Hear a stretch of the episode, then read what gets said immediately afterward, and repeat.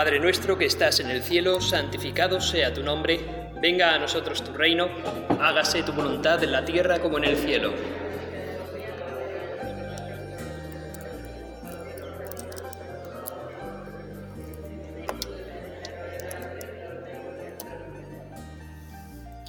Estamos ante ti, Señor, en este día que hemos vuelto aquí otro viernes de cuaresma a esta iglesia a rezar.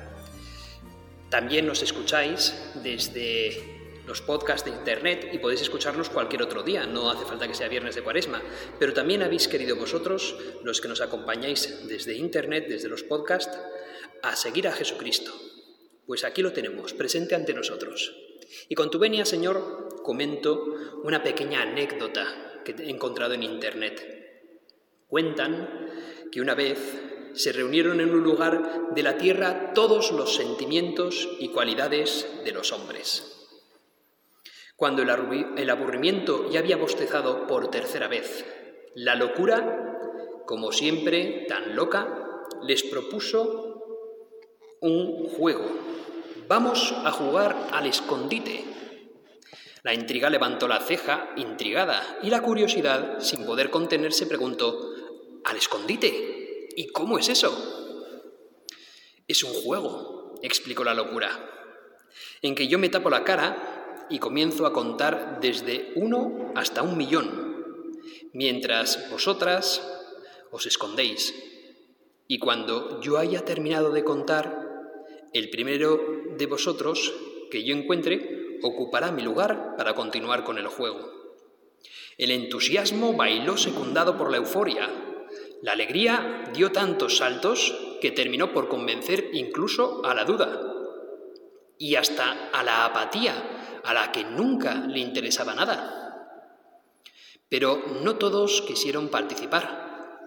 La verdad prefirió no esconderse. ¿Para qué? Si al final a la verdad siempre la encontraban. La soberbia opinó que era un juego demasiado tonto. En el fondo, lo que le molestaba a la soberbia era que la idea no hubiese sido suya. Y la cobardía prefirió no arriesgarse.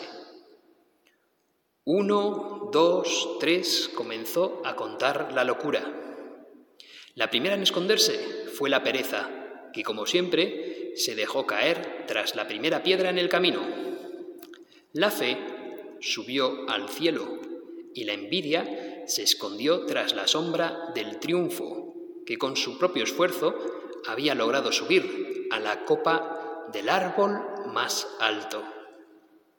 La generosidad casi no alcanzaba a esconderse. Cada sitio que hallaba le parecía maravilloso para alguno de sus amigos. Un lago cristalino, decía la generosidad, ideal para la belleza. La endija de un árbol, perfecto para la timidez. El vuelo de la mariposa, lo mejor para la voluptuosidad. Una ráfaga de viento, magnífico para la libertad. Así terminó por ocultarse en un rayito de sol. El egoísmo, en cambio, encontró un sitio muy bueno desde el principio. Ventilado, cómodo, pero solo para él, solo para el egoísmo. La mentira se escondió en el fondo de los océanos, o al menos eso dijo ella, porque sabían que estaba detrás del arco iris. Y la pasión y el deseo en el centro de los volcanes. El olvido se me olvidó dónde se escondió. Pero eso no es lo importante. Cuando la locura ya estaba contando 999.000 1999, el amor aún no había encontrado sitio para esconderse, pues todo se encontraba ocupado, hasta que divisó un rosal y estremecido el amor decidió esconderse entre las flores de ese rosal. Un millón, contó la locura, y comenzó a buscar. La primera en aparecer fue la pereza, solo a tres pasos detrás de una piedra. Después se escuchó a la fe, discutiendo con Dios en el cielo sobre teología. Y la pasión y el deseo se sintieron en el vibrar de los volcanes. En un descuido encontró a la envidia y claro, así pudo decir, deducir dónde estaba el triunfo, en esa copa de ese árbol. Al egoísmo no tuvo ni que buscarlo. Él solo salió disparado de su escondite, que había resultado ser un nido de avispas. De tanto caminar, la locura sintió sed, y al acercarse al lago descubrió a la belleza. Y con la duda resultó más fácil todavía, pues la encontró sentada sobre una cerca sin decidir aún de qué lado esconderse. Así fue encontrando a todos, al talento entre la hierba fresca, la angustia en una oscura cueva, a la mentira detrás del arco iris, aunque había dicho ella que estaba donde el fondo del océano, y hasta el olvido, que ya se le había olvidado que estaba jugando al escondite. Pero solo el amor no aparecía por ningún sitio. La locura buscó detrás de cada árbol, bajo cada arroyo del planeta, en las cimas de las montañas y cuando estaba por darse por vencida, divisó un rosal y las rosas. Tomó una horquilla y comenzó a mover las ramas hasta que un doloroso grito se escuchó. Las espinas habían herido en los ojos al amor. La locura no sabía qué hacer para disculparse. Lloró, rogó, imploró, pidió perdón y hasta prometió ser el lazarillo del amor. Desde entonces, desde la primera vez que se jugó al escondite en la tierra, el amor es ciego y la locura siempre acompaña a ese amor ciego. Un cuento, quizás alguno igual le parezca un poco cursi o ñoño, pero una manera de introducirnos al hecho de que el que ama se arriesga, el que ama se hace vulnerable. Y Cristo, tú aquí presente, podemos afirmar con total rotundidad que tú te hiciste la persona más vulnerable del mundo, porque tú amaste más que nadie. Indudablemente, tú eres la persona que más ha amado y sigues amando aquí presente ante nosotros. Cuando una persona está enamorada, se siente y se siente correspondida, esa persona rebosa alegría y actividad y tiene capaz, capacidad de salirse de sí misma para dedicarse enteramente a los demás. Y eso se ve también en nuestra madre, porque hoy la meditación es de este 25 de marzo, día de la Anunciación del Ángel a la Virgen María. Nos gusta recordar el retablo de esta iglesia, ese ángel de esa Anunciación, ¿verdad? Muy característico. Algunos lo llaman el pelotari, porque tiene un brazo enorme comparado con una cabeza muy pequeña. Y ahí tenemos la imagen de la Anunciación, ese ángel que se descubre ante María y lo que hoy en el Evangelio escuchamos, ese sí de María, ese sí que es la caridad de la Virgen, el entusiasmo del mensaje recibido, con rapidez, nos dice el evangelista. Pues bien, después inmediatamente de esa anunciación, ¿verdad? Al llegar la Virgen María, ese sonido, ese mensaje, lo primero que hace es olvidarse de sí misma. Está desbordante, y va y acude a Isabel. Isabel la saluda también desbordante de alegría. Bendita tú entre las mujeres y bendito el fruto de tu vientre. ¿De dónde a mí tanto bien que venga la madre de mi Señor a visitarme? La alabanza de Isabel se une en ese momento al gozo inmenso que María llevaba en su alma y se vierte en la exaltación del Magnificat. Allí la Virgen nos abre las puertas de su alma y nos explica cómo entiende ella la lógica de Dios. Proclama mi alma la grandeza del Señor, porque mi espíritu se alegra en Dios mi Salvador, porque ha puesto sus ojos en la humildad de su esclava. Por eso desde ahora me llamarán la bienaventurada, todas las generaciones, porque el poderoso ha hecho en mí maravillas. ¿Qué es lo que ha pasado para que una persona como María hable de ese modo? ¿Qué es lo que ha sucedido? Pues ha sucedido lo que nos cuenta Lucas en el primer capítulo de todos de su Evangelio. El ángel se aparece a María decimos a las 12 del mediodía cada día, ¿verdad? La, María se sorprende ante ese, ante ese anuncio. Dios te salve, llena eres de gracia, María. No te preocupes, porque el Señor te ha elegido. ¿Aceptas unirte al Señor? ¿Aceptas ser quien porte al Salvador, al mismo Dios hecho hombre. Pero ¿cómo puede ser eso si, si no conozco a varón? No te preocupes, el Espíritu Santo te cubrirá con su sombra. Pues entonces hágase en mí según tu palabra. He aquí la esclava del Señor. He aquí la esclava del Señor. Dios no pide el parecer ni el permiso del rey de Israel, ni de los sacerdotes, ni de los doctores, ni de ninguna autoridad política o doctrinal de aquel mundo para nosotros ya lejano. Dios no se sirve, como dice la canción, ni de sabios ni de ricos.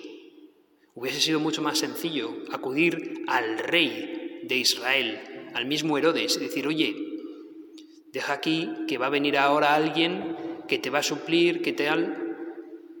Haz caso. Ni tampoco va al más rico del pueblo de Israel, ni acude al César, que era la persona más poderosa. No, no acude a un militar, a un soldado, que tiene fuerza. Acude a una niña que probablemente tenía 13 años, una nazarena desconocida para el mundo. Ningún humano habría obrado nunca así. Si yo quiero una empresa, no se lo voy a pedir a una niña de 13 años. Si yo quiero montar algo grande, pues acudo a las autoridades, ¿verdad? Y sin embargo, la lógica mía no es la lógica de Dios. Dios obra de un modo que no es la lógica de los hombres.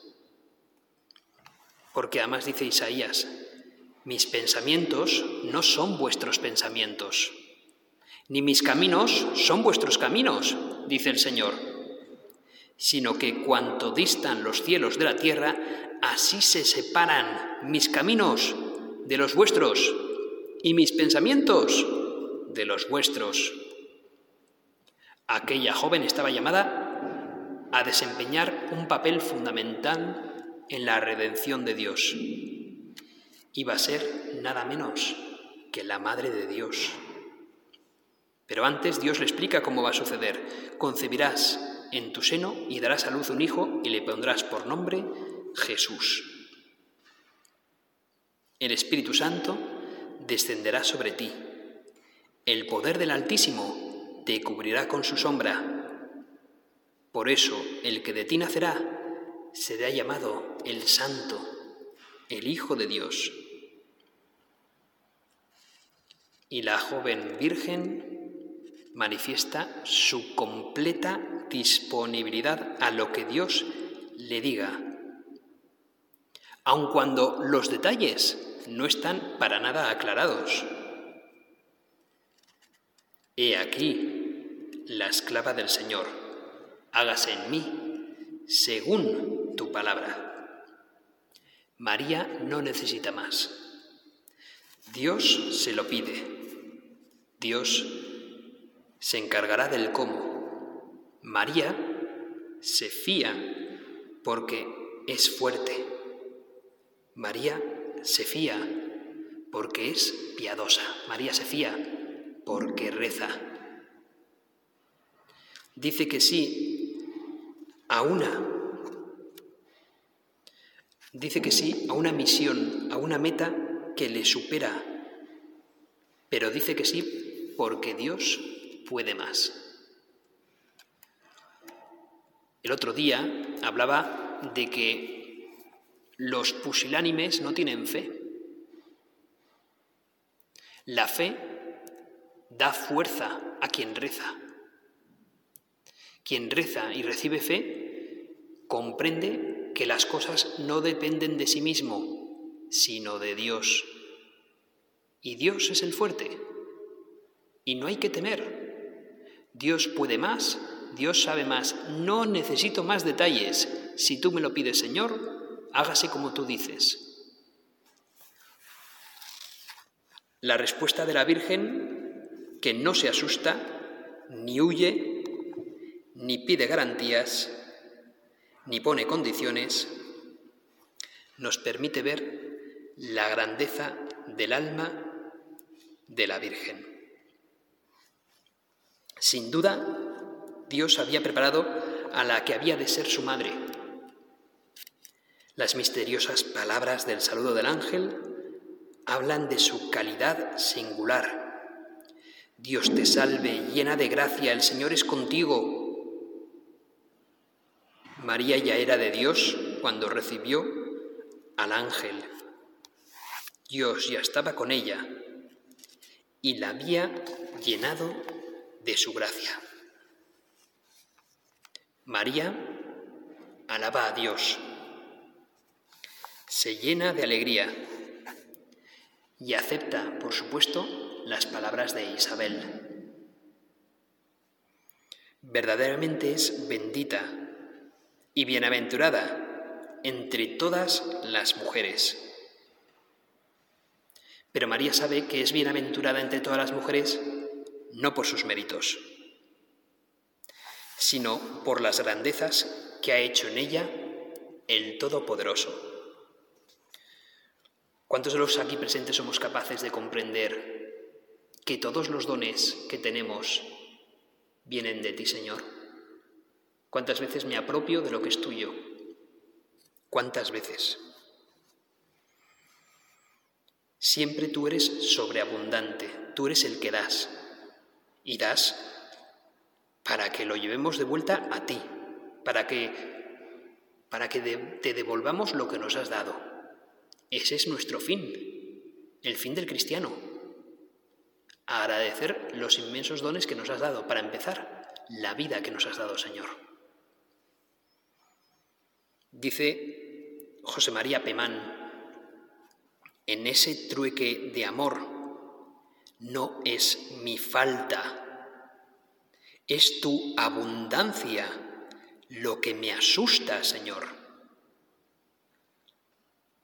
No me asusto por faltarte, me asusto porque me perdonas y me amas todas las veces que te falto, Señor. Tu perdón, tu misericordia, tu amor por mí es sobreabundante y eso me sobrecoge.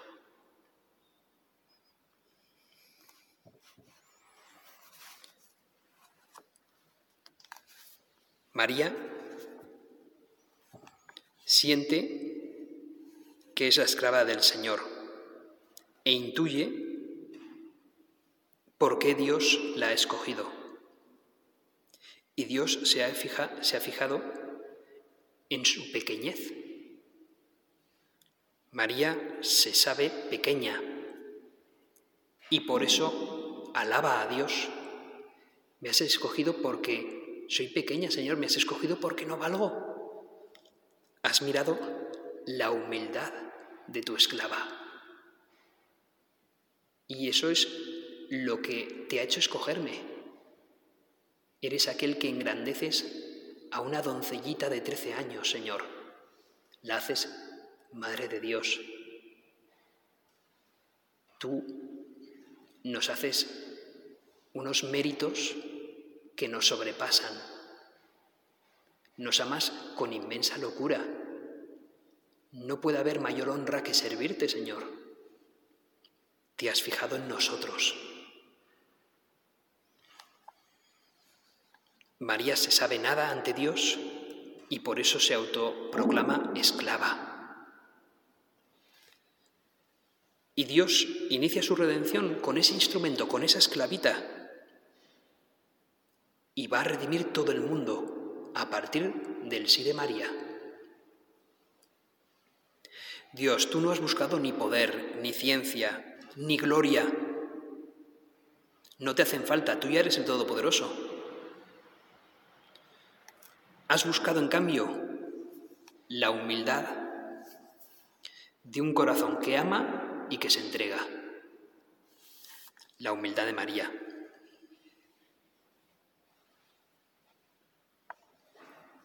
Todos los que van a rodear la vida de Cristo hasta su manifestación pública serán humildes. Llevarán una vida normal, como la de muchos millones de hombres. Pero, sin embargo, hay algo que les diferencia. En su libertad, esas personas se van a entregar a ti, Señor. Tu redención, Señor, no necesita de medios humanos. A ti, Dios, te sobran los medios. Pero tú, Señor, has querido servirte de nosotros para redimir la humanidad. Has querido que nosotros en nuestro corazón, en nuestra intimidad, nos entreguemos a ti. Nos buscas a cada uno. Te estoy buscando a ti, nos dices. Te busco, te amo. A ti te busco. A ti te pido que abras tu corazón a mí. Contigo podemos hacer maravillas. Déjame entrar en tu corazón. Déjame que me mueva con libertad en tu corazón. No tengas miedo yo estoy contigo. Colabora conmigo y haré grandezas en tu corazón. De hecho, sueña con grandezas y te quedarás corto. La colaboración de María a los planes de Dios es totalmente sencilla no muy distinta a la de cualquier otra mujer. Dará a luz a Cristo, lo alimentará, lo cuidará durante muchos años y pasará la mayor parte de su vida en las tareas domésticas, propias de una mujer que vive en un pueblecito en un pueblecito de aquella época. María, como cualquier otra, va a carrear el agua, va a preparar la masa de las tortas de harina, va a hilar. Todo el día de la vida de María va a estar consumida en trabajos ordinarios, podríamos decir incluso intrascendentes. Trabajos muchas veces duros, pero eso sí, con un valor añadido, con todo el amor de María y el valor extraordinario que el amor de Dios va a obrar en María. Y eso es lo que cuenta. Que las cosas que va a hacer María no las va a hacer nunca sola las va a hacer siempre con Dios. Y eso es lo que la va a diferenciar. Y eso es lo que nos invita a hacer también nosotros. Cada cosa que hagas, por pequeña que sea, hazla con Dios, ofrécesela a Él. Y pídele también a Él que te ayude a obrarla mejor. Esa es la lógica de Dios. Y ese es el mensaje que el día de la Anunciación nos dirige María. Aunque sea una cosa pequeña, intrascendente, hazla con Dios. Hazla con Dios. Ofrécela a Dios. Ofrece los detalles, lo pequeño, lo ordinario. Recuerda que nadie lo va a ver, salvo Dios, que Dios ve en lo escondido. Y ese sacrificio escondido y silencioso es tu aportación. Es la gran aportación que Dios espera de ti, que Dios esperó de María. Y esa pequeña aportación de María contribuyó a que María sea calificada de ser corredentora de toda la humanidad. María es corredentora. Agárrate que hay curva, ¿eh? María es corredentora. Y al meditar estas verdades, entendemos un poco más esa lógica de Dios. Nos damos cuenta que el valor sobrenatural de nuestra vida no depende de que hagamos grandes hazañas, que a veces forjamos con la imaginación, que es la loca de la casa, ya lo sabemos, Santa Teresa nos lo recuerda. Nuestra gran hazaña es aceptar fielmente lo que Dios nos proponga, aceptar fielmente la voluntad de Dios de disponernos cada día en el sacrificio, aunque sea pequeño, pero un sacrificio ofrecido a Dios, un trabajo ofrecido a Dios, un saber privarme de algo por amor a Dios y los demás, por la conversión de los pecadores, por la paz,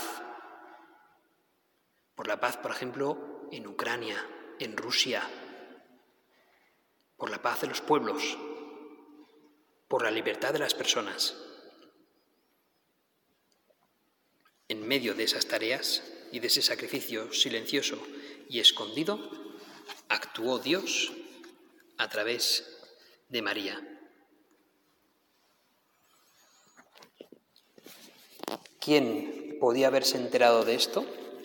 De la labor que hizo Dios en María, en esa humilde casa de ese pequeño pueblo llamado Nazaret. Absolutamente nadie. De algún modo Dios quiso presentarnos este hecho a través del Evangelio de Lucas. Y ahora podemos comprender mejor que Dios no espera de mí grandes hazañas, sino un corazón que late de amor a Dios. A eso estamos llamados, hermanos. Pues vamos a pedirle a la Virgen María, a esa corredentora, a esa Madre nuestra, que nos ayude también a nosotros a querer ofrecernos como ella a Dios. Y por eso concluimos con una oración sencilla a ella. Dios te salve María, llena eres de gracia, el Señor es contigo, bendita tú eres entre todas las mujeres, y bendito es el fruto de tu vientre Jesús. Santa María, Madre de Dios, ruega por nosotros pecadores, ahora y en la hora de nuestra muerte. Amén.